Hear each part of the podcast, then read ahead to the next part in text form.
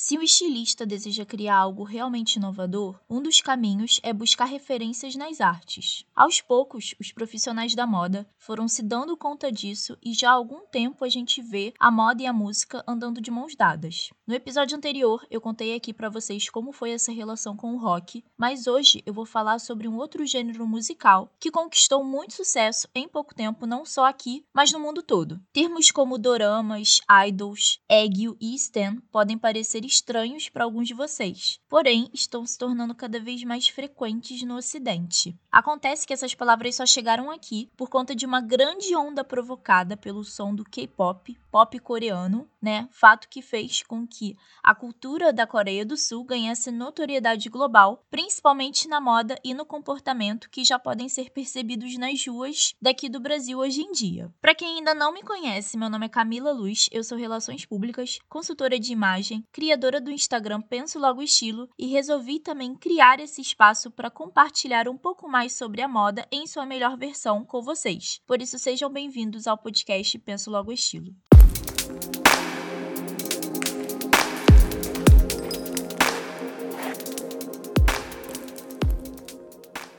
Bom, gente, para falar melhor a respeito sobre a influência do K-pop na moda, eu trouxe para participar do episódio uma convidada muito querida e especial demais, minha amiga, que super entende sobre esse assunto e é também uma K-popera de carteirinha, Julia Lins. Hey, hey, Ju! Seja muito bem-vindo ao podcast Penso Logo Estilo. Tô muito, muito feliz mesmo por ter esse bate-papo com você hoje. E se apresenta, fala um pouco sobre você para quem nos ouve e deixa também o seu arroba para as pessoas te acompanharem aí nas redes sociais. Oi Camila, tudo bem? Então, gente, eu vou me apresentar assim como eu me apresento no meu podcast, tá bom? Hey, hey, hey! Annyeonghaseyo! Meu nome é Julia Lins e eu sou a criadora da página arroba KGirlsInTheArea. Bom, gente, é um prazer estar aqui. Camila, obrigada pelo convite, te agradeço muito. É, a minha página é uma página que traz muita informação e conteúdo relacionado aos girl groups de K-pop. Eu trago as novidades sobre as músicas novas, os comebacks e debuts. Pra quem não sabe, galera, comeback significa lançamento de música nova e debut é o lançamento de um grupo novo. Então eu coloco sempre essas informações atualizadas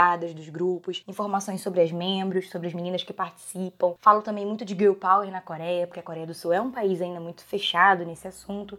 Então eu sempre trago letras empoderadas de K-pop. Toda essa vibe aí relacionada ao K-pop feminino e ao movimento girl power na Coreia é comigo. Então, Júlia, eu gostaria que você contasse um pouco pra gente quando e como aconteceu exatamente o surgimento do K-pop e que referências os artistas das primeiras gerações buscavam para criar as suas produções. Então, Camila, Camila. Na verdade, a gente tem, né, o K-pop dividido por gerações mesmo, isso é bem interessante. E a primeira geração, se você me falar uma data específica, eu vou te dar o ano 1992, porque a gente considera os grupos de primeira geração os grupos que estão entre 1990 e 2000, né? São os primeiros grupos. E o primeiro, mais especificamente, que foi criado em 1992, é o Seotide and Boys. Eles marcaram muito porque era um trio sul-coreano, bem diferente do que a gente vê hoje, os grupos com muita gente. Eles marcaram época porque eles tinham um estilo muito ousado para aquela época. A Coreia do Sul sempre foi um país muito tradicional, então justamente o modo de se vestir deles chamava muito a atenção, as letras das músicas e a sonoridade principalmente, que misturava três tipos de estilo: o rock, o rap e o techno. Então eles se vestiam de uma forma muito diferente, ousada, tinham roupas meio dark assim, umas cores mais escuras. É, o cabelo deles era muito colorido. Eles na época alguns usavam moicano, outros usava um cabelo com inspiração afro. Então eles chamaram muita atenção na época, né, aí 1992, por justamente ter essa sonoridade, esse estilo, essa expressividade mesmo, que era uma coisa marcante na época. Inclusive, a indústria musical sul-coreana diz que ela viveu duas eras, a era pré-Tide e a era pós-Tide. Então isso foi realmente um marco, né, no K-pop. Então eu acho que a primeira geração é marcada por isso. Em relação à inspiração que eles usavam, eu acho que vai muito no, no techno, no rock mesmo, esse estilo mais mais punk, mais pesado. Eu acho que o K-pop de primeira geração ele foi marcado muito por essa fase dark pesada. Com a popularização da internet, das redes sociais, o contato com as informações e com a cultura asiática se tornou muito mais acessível. Ou seja, lá pelos anos 2000, o K-pop começa a ser reconhecido mundialmente por meio do Twitter e do YouTube. A gente poderia considerar então que a partir desse momento os idols, né, para quem não sabe, os idols na verdade são os artistas que cantam, né, K-pop, os artistas de K-pop. Os idols, eles buscaram mais inspirações ocidentais, sobretudo do pop americano no modo de se vestir? Sem dúvida. Eu acho que os grupos de primeira geração, que são esses aí, né, de 1990 a 2000, eles usavam muito isso, justamente porque na Coreia não tinha muito. Então eles estavam criando uma coisa muito nova e eles começavam a pegar a inspiração de vários lugares. Eu acho que principalmente dos Estados Unidos, né? Inclusive a Boa, que é uma das maiores solistas, né, da Coreia do Sul atualmente,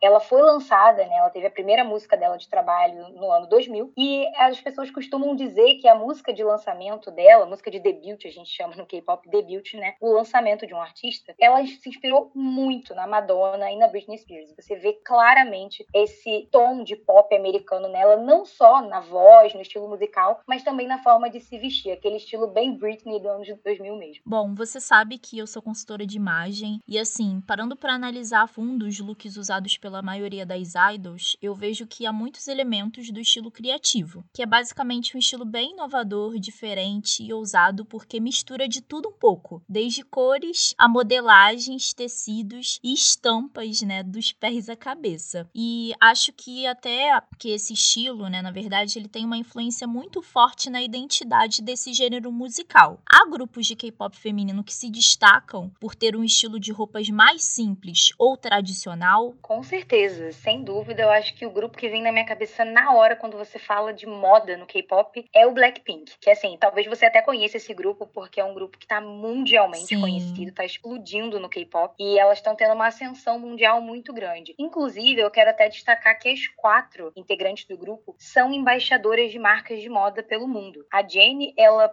uma das integrantes, ela é embaixadora da Chanel. A Rosé, que é outra integrante, embaixadora da Saint Laurent. Tem a Jisoo também, que embaixadora da Dior. Então, assim, sério, é uma coisa que hoje em dia você fala, nossa, que legal, mas há 10 anos atrás você não pensava nisso, né? Então, eu acho que os girl groups de K-pop estão tomando esse espaço aí da moda justamente por ter essa influência na identidade, né, no gênero musical, enfim, eu acho que elas se expressam tão bem na música que elas tiveram que levar essa atitude pro lado da moda também. Então, se tem um grupo que eu posso citar agora de cabeça é o Blackpink. É, o Blackpink até fez uma, uma música, né, em parceria com a Lady Gaga pro álbum dela Cromática. É, bom, inúmeros estilistas buscam referências na música para criarem as suas coleções, mas alguns nomes se destacaram por estabelecerem vínculos muito fortes com o universo do K-pop e com a moda coreana como o próprio Karl Lagerfeld, que foi diretor criativo da Chanel e da Fendi, e o Jeremy Scott, que é o atual diretor criativo da Moschino, que inclusive já criou uma linha de tênis para Adidas em collab com o grupo 2NE1. Você acha que essa relação com as grifes foi fundamental para que os artistas de pop coreano conseguissem maior influência global? Com certeza, exatamente esse exemplo que eu te falei agora há pouco do Blackpink. Eu acho que cada vez que elas vão construindo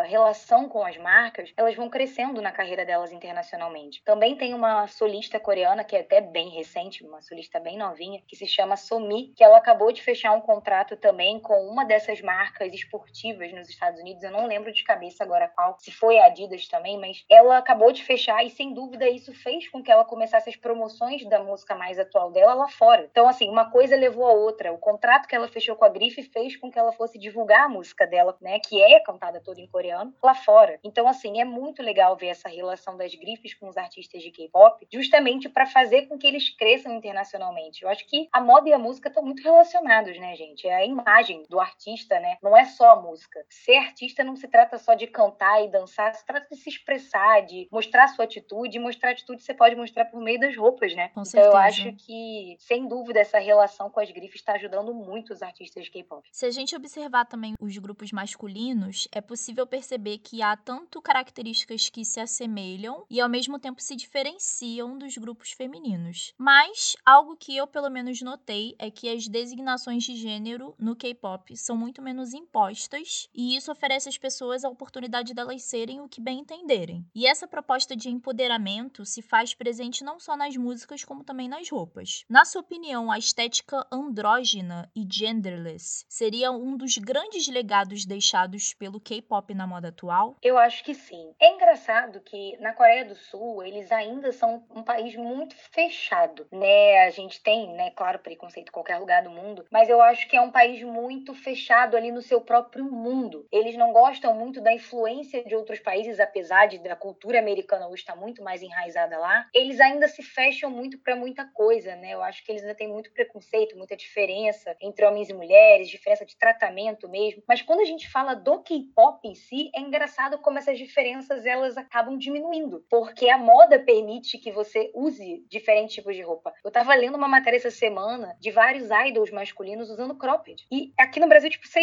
inimaginável, sabe? Você fala, é verdade. Oi, você não vai ver isso aqui, sabe? Então é uma coisa que só os grupos femininos antes usavam, e é bem comum as meninas usarem cropped, principalmente nas performances, né, no palco. Mas eu tava assistindo vários vídeos, inclusive tem um grupo que eu amo, que é masculino, é o Super Junior, e o Letuk, que é um dos integrantes, tava se apresentando agora mês passado numa performance virtual, né, para os fãs, com um cropped, uma blusa e assim, um casaco rasgado, atravessado. Você fala assim, que isso? Isso é uma coisa que a gente não tá acostumado aqui. Eles estão muito à frente em relação a isso. Então eu acho que sim, essa estética andrógena e genderless, sem dúvida é um dos legados sim deixado pelo K-pop. Bom, você já falou no seu podcast sobre o padrão de beleza coreano e como estamos falando de moda, também acabamos esbarrando nesse tema que é praticamente impossível não associar uma coisa a outra. E eu queria saber até que ponto a moda e as tendências trazidas pelas idols impõem padrões ao estilo de vida dos seus fãs. Então, esse podcast que eu fiz, fico feliz que você tenha ouvido. É, esse podcast que eu fiz foi um podcast que, assim, eu acho que eu precisava falar sobre isso justamente pelos fãs. Porque eu sei que isso influencia na vida dos idols em si, esses padrões estéticos é uma coisa muito pesada para eles. Você tem que ter aqueles padrões, você tem que ter aquele tipo de olho, aquele tipo de boca específico, o rosto em formato V que eles chamam. Você tem que ser magro, você tem que ter até a, a, as suas pernas não podem ser magras demais, mas também não podem estar acima do que eles imaginam do padrão. Isso dá uma, assim, uma confusão na cabeça dos idols, mas mais ainda na cabeça dos fãs, porque eles imaginam aquele padrão dos idols como um estilo de vida, né? Então eu acho que quando você começa a se espelhar em alguém da forma que os fãs se espelham lá no, na Coreia do Sul, isso se complica muito, porque as pessoas lá entram em dietas loucas para poder fazer os seus comebacks, né? Comeback, para quem não sabe, gente, na, na linguagem do K-pop, é quando o artista lança uma música nova, tá? Então, assim, toda vez que eles lançam uma música nova, eles vêm com um visual diferente. Às vezes eles vêm mais magros ainda, às vezes eles vêm com cabelo diferente, vêm com padrão de roupa, o conceito muda, tudo muda. E os fãs ficam nessa, né? Então eu acho que, assim, é, a moda influencia muito. Você vê que às vezes a gente tem grupos que fazem comebacks com um conceito fofo. Na semana seguinte, todas as meninas da Coreia estão andando com aquela roupinha colegial que as meninas do girl group tal utilizaram no palco, sabe? Então eu acho que, assim, é muito engraçado. Eu hoje vejo, um, sei lá, um tipo de, de imagem no Pinterest. Aí eu falo, nossa, isso aqui é a cara do Blackpink. Nossa, isso aqui é a cara do, do Daya, que é um outro grupo, né, feminino. É engraçado, que eu acho que marca. Tem eras de cada girl group que marcam. E eu acho que os fãs copiam muito isso. É verdade. É impossível, assim, acaba, acaba criando uma identidade muito forte, né? Então é, é muito difícil a gente dissociar uma coisa a outra, uma imagem a outra. Bom, Ju, agora para encerrar, eu gostaria de saber qual é o seu grupo de K-pop é, que tem o estilo, assim, de se vestir que você mais gosta. E se tiver mais de um, pode ficar à vontade para falar também, tá? Menina, essa pergunta é dificílima para mim. É muito difícil, porque, como eu te falei, os girl groups e os boy groups também trabalham com conceitos.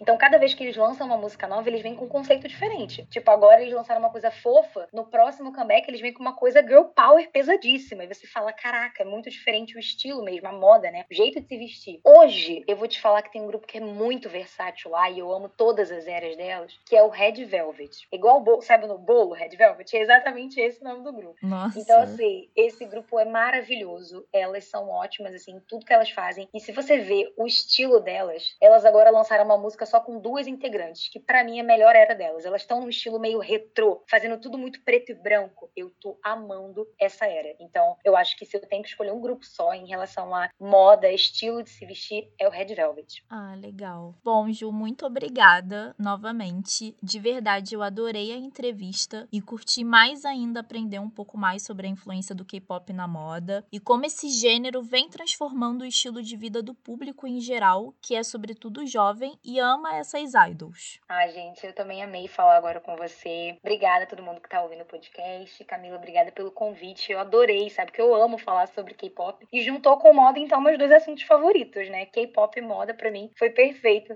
esse podcast. Obrigada pela oportunidade e espero que a galera goste. Bom, o episódio chegou ao fim. Eu espero que vocês tenham curtido tudo o que foi falado aqui hoje. Se tiverem qualquer dúvida ou sugestão sobre qualquer tema daqui do podcast, é só mandar um e-mail para pensologoestilo@gmail.com. No meu Instagram @pensologoestilo, você encontra mais informações relevantes sobre moda em sua melhor versão e se preferir, pode deixar a sua dúvida ou sugestão nos comentários da página também. Beijos e até a próxima.